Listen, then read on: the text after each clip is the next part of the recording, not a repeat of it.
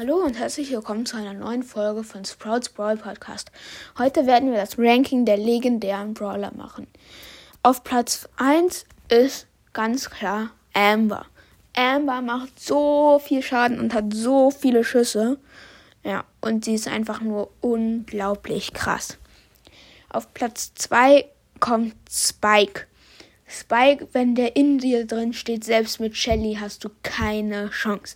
Spike macht, wenn er in dir drin steht, 3900 Schaden auf Power 1. Ja. Und auf Platz 3 ist ähm, Sandy. Sandy macht auch so.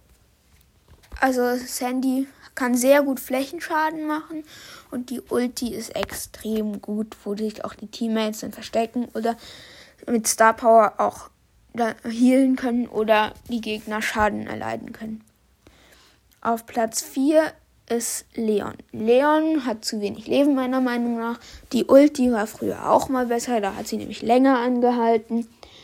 Und ja, Leon ist allgemein irgendwie nicht mehr so gut. Und auf dem letzten Platz ist Crow. Crow hat zu wenig Leben, macht zu wenig Schaden.